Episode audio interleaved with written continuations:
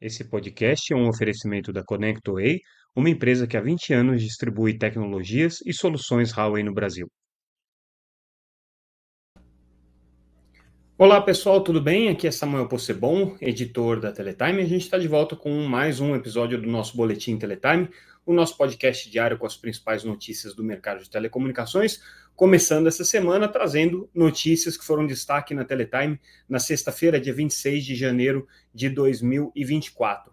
Como vocês sabem, sexta-feira normalmente a gente não faz o podcast é, imediatamente, mas tudo que a gente comentar aqui está disponível lá no site, está disponível no www.teletime.com.br, onde vocês podem acompanhar tanto em tempo real, como também se inscrever para receber a nossa newsletter ainda durante o seu final de semana.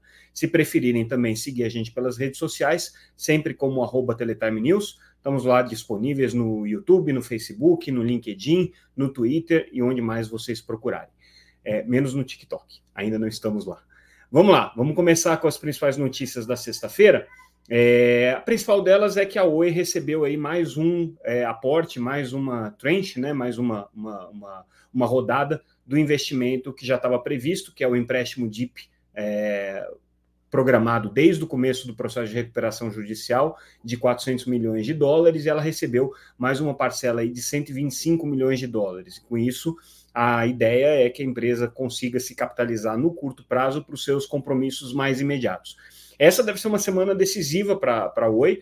É, certamente vai ser apresentado o plano de recuperação judicial aí até o final desse mês. A gente tem aí uma, uma programação até a Assembleia Geral de Credores, algumas, é, alguns acontecimentos que precisam ainda se desenrolar mas é, todos os olhos aí voltados para a operadora, porque é, com a apresentação da versão definitiva do plano de recuperação judicial, a gente vai conseguir entender exatamente como é que vai ficar a distribuição é, entre credores e acionistas minoritários no capital da empresa depois que ela passar por esse processo. A gente vai entender quais são as perspectivas e expectativas da empresa com relação ao seu endividamento após esse processo. A gente vai ter uma ideia um pouco mais clara de como é que está a situação da negociação com o governo, que é o aspecto mais crítico nesse momento para a Oi, ela precisa dessa definição. Existe um, um, um, um trabalho é, que está sendo realizado junto ao Tribunal de Contas da União, a gente já tratou muito desse assunto, junto à Anatel, é, para fazer com que a Oi consiga fazer a migração do modelo de concessão para o modelo de autorização. É, e a gente vai ter um pouco mais de é, perspectiva de como é que vai ser também a questão do tratamento das dívidas que a Oi tem, não só com é, os bancos públicos, que são hoje talvez os principais credores da empresa, mas também com a própria União, né, considerando que a Oi já tem aí uma dívida grande é, que foi negociada na primeira recuperação judicial e que ela precisa agora é, tentar dar um tratamento, ou pelo menos encaminhar isso dentro do seu processo de recuperação daqui para frente. Então, semana decisiva para a Oi, mas começa com essa notícia.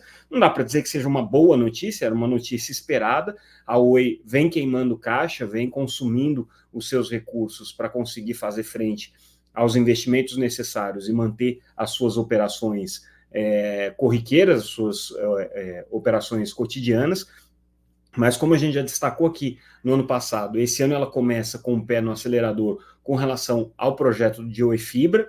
Por que, que ela está é, puxando né, o, o, projeto de Oi Fibra? Porque ela está tentando vender uma participação é, na Client Co, que é a empresa, que a unidade de negócios né, que vai é, gerir na verdade, esses clientes de banda larga fixa que a Oi tem. Então, quanto mais clientes ela tiver, maior é, vai ser o, o, o, valor dessa, dessa empresa de clientes e, portanto, é, mais recursos ela vai poder trazer. Então, ela não pode ficar parada aí no, no patamar que ela está hoje de 4 milhões de clientes, apesar de ser um patamar bastante relevante dentro do mercado brasileiro, mas é um patamar em que é, ela precisa crescer, porque quanto mais ela crescer, mais é, esse, essa unidade de clientes vai valer dentro do contexto da empresa. Então, essa é a primeira notícia aí que a gente traz destacando aquilo que a Teletime trouxe na sexta-feira. Outra notícia importante é, que a gente traz, na verdade, é mais uma análise do que uma notícia propriamente dita, mas a gente traz um balanço é, dos itens é, da agenda prioritária da Telcomp, que é uma das principais associações é, setoriais que defende aí as empresas competitivas e a gente traz é, os, os, principais projetos de lei, as principais matérias que estão na agenda da Telcomp para esse ano de 2024 no Congresso. E é interessante a gente notar, porque assim, a Telcomp ela tem algumas preocupações que são mais ou menos óbvias, né, como todas as empresas de telecomunicações, como, por exemplo, projetos que tratam da questão da gestão de postes, é, como projetos que tratam da questão das plataformas digitais. Então, no caso especificamente dos postes, é o projeto de lei é 8821, que está é, 88 de 2021, perdão, que está na Câmara dos Deputados. No caso do projeto de plataformas digitais, é o 2768 de 2022, também está na Câmara dos Deputados, projeto já bem conhecido aí do deputado João Maia, mas ela está muito atenta à questão é, do, do projeto de lei que trata dos usos é, de inteligência artificial, que é o projeto 2338 de 2023. Está atenta também com relação aos projetos que tratam de cooperativas de telecomunicações. Esse é um tema super importante que a gente vai começar a falar com um pouco mais de frequência, tá? Porque existe um movimento grande é, de desenvolver o mercado de telecomunicações junto a cooperativas, que é justamente para atender essas comunidades que hoje não estão sendo atendidas sequer por políticas públicas. Eles estão preocupados com a questão é, da inclusão é, pelo FUSH, então tem projetos que tratam dessa, desse assunto, é, há projetos que tratam é, de, de é, gerenciamento aí das taxas de fiscalização, também está na, tá na, agenda é, da Telcomp, conversão de multas, então assim, tem vários itens interessantes que a Telcomp está tá acompanhando, e com isso a gente consegue de alguma maneira ter uma ideia daquilo que vai ser mais importante para o setor de telecomunicações ao longo do ano. Lembrando que esse assunto a gente vai discutir também no Seminário Política de Telecomunicações, que acontece agora no próximo dia 6 de fevereiro em Brasília, em que a gente vai ter o debate das principais questões da agenda político-regulatória é, do setor, é, que passa pelo Congresso, passa pelo Executivo, passa também pela atuação é, da Anatel, pela atuação do regulador. Outra notícia que a gente trouxe na sexta-feira, importante, é a publicação em Diário Oficial da nomeação dos é, futuros, não, né, os novos conselheiros do Comitê Gestor da Internet, o CGI, que é um órgão importante no processo de governança é, do, da internet brasileira, vai ter um papel, obviamente, relevante em tudo que a gente é, vier a falar sobre é, questões que digam respeito ao ecossistema digital. O CGI tem esse papel fundamental e esses novos representantes aqui da sociedade civil representam sociedade civil como um todo, não só o terceiro setor ou a sociedade civil não empresarial, vamos dizer assim, mas também a sociedade civil empresarial, com as associações setoriais. É, a gente tem, é, participando dessa, dessa, desse conjunto de novos conselheiros, a gente tem atores importantes como a Bert, que não costumava participar do CGI, representa os radiodifusores aqui presente agora. É, a gente tem a Conexis, que é a principal é, entidade setorial do setor de telecomunicações, participando. Então, é, mudou um pouquinho o perfil dos participantes aqui do CGI. E além é, do terceiro setor e da, da, das entidades empresariais, a gente tem também os representantes é, da comunidade científica. Todos eles vão ter um mandato agora, né? Para os próximos dois anos, então é, vão ter, aliás, perdão, três anos, então eles vão ter um mandato aí até é, final de 2026 Uh, portanto, o que a gente pode é, prever aqui é que a gente vai ter um comitê gestor muito ativo nos próximos, nos próximos meses, nos próximos anos, porque os temas todos passam pela questão da governança da internet, invariavelmente. A gente traz também uma notícia é, que mais ou menos repete aquilo que a gente já tem falado muitas vezes com relação aos dispositivos que são utilizados hoje para fazer distribuição de sinais de TV por assinatura de maneira clandestina ou as TV boxes piratas, né? É, um instituto é, de análise e de segurança chamado E7 é, fez uma, uma análise dessas TV boxes e concluiu, né, com, com coerência com tudo aquilo que a gente já tinha colocado que a própria é, Anatel já tinha ponderado, de que essas TV Boxes hoje têm sido os principais mecanismos utilizados para é, efetuação de ataques cibernéticos no Brasil e para ataques é, de, principalmente ataques de negação é, de domínio, né, é, que são as modalidades aí mais comuns, né, os chamados ataques de DDoS.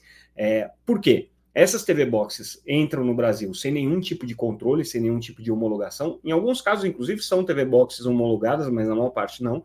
As pessoas, é, na ânsia aí de buscar é, os conteúdos é, piratas, os conteúdos, conteúdos clandestinos, acabam baixando aplicativos para essas caixas que não passam pelo processo é, de, de fiscalização e de monitoramento das lojas de aplicativos convencionais, principalmente as lojas é, de aplicativos é, para os sistemas Android, boa parte delas funcionam com o sistema Android, é, e são aplicativos absolutamente nocivos é, e né, cheios de, de é, é bots e, e, e, e, códigos que são utilizados para tornar as redes domésticas mais vulneráveis a esses ataques. Então, é, esse aqui é o grande perigo, essa é a grande batalha que a Anatel é, tem tido com relação a essas TV Boxes.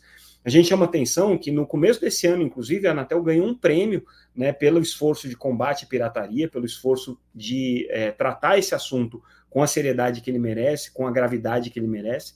É, e é, esse estudo aí da, da, da E7 só corrobora aquilo que já tem sido, sido dito pela, pela Anatel e pelas entidades aí que é, é, defendem né, esse combate mais rigoroso à pirataria que a Anatel tem é, desempenhado aí nos últimos meses. Então, é mais, uma, mais um indicativo aí de que a Anatel está no caminho certo, ou pelo menos está é, é, fazendo um esforço para uma questão é, grave, justa e, e, correta, que é o combate a essas caixas de TVs para TV né, clandestina, ou TV pirata, vamos dizer assim, mas que são comumente chamadas aí de TV boxes no mercado.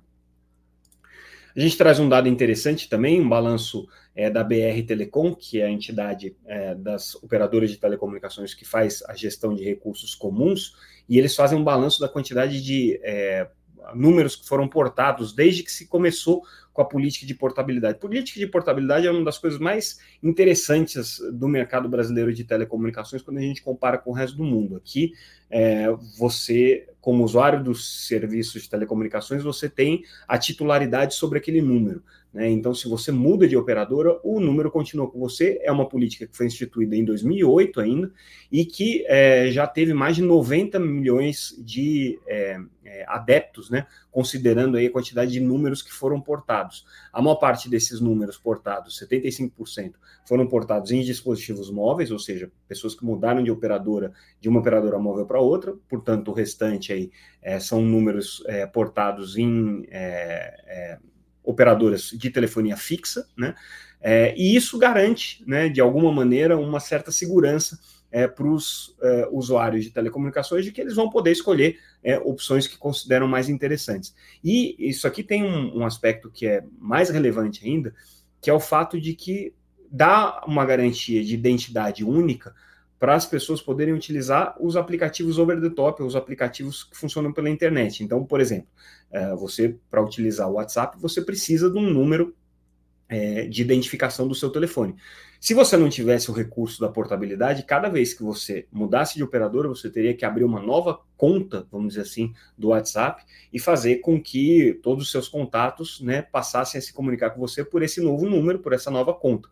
Com a portabilidade, isso não é necessário. Você pode até mudar de operadora, mas é, os seus acessos de WhatsApp, por exemplo, continuam os mesmos. Por isso que a, a maior parte dos aplicativos hoje é, se baseia na identificação pelo número do telefone, porque é uma forma de você conseguir mudar é, de, de você muda de aparelho de celular ou muda de operadora, sem que com isso você tenha que mudar todas as suas contas dos serviços que você utiliza em cima da rede móvel, principalmente em cima da banda larga móvel. Então, esse balanço aqui da BR Telecom é bem interessante, mostra o tamanho e a importância que a portabilidade tem para o mercado brasileiro.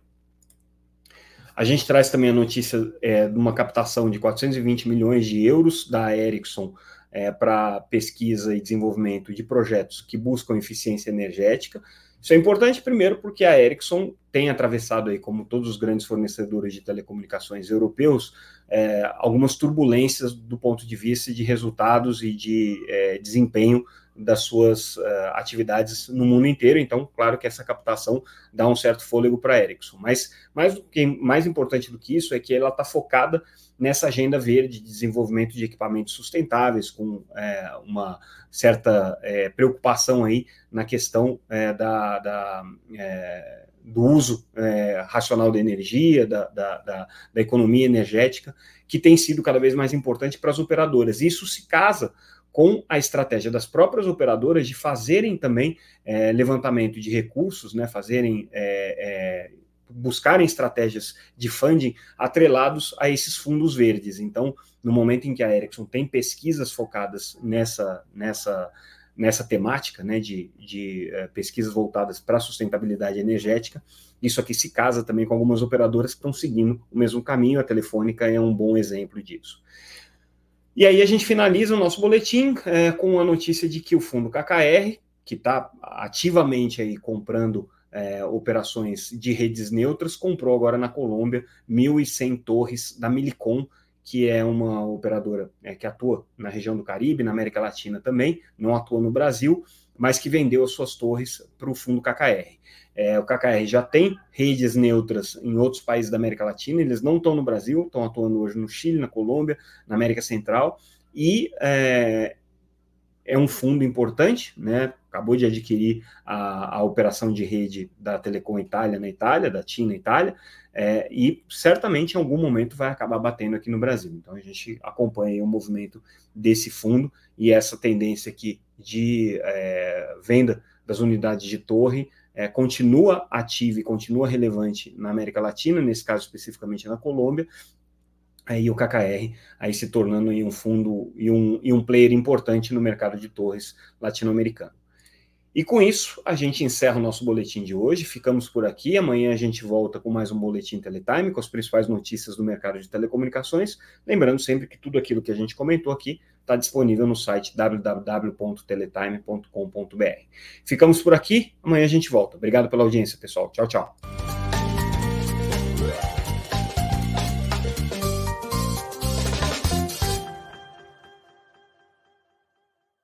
Esse podcast é um oferecimento da ConnectWay, uma empresa que há 20 anos distribui tecnologias e soluções Huawei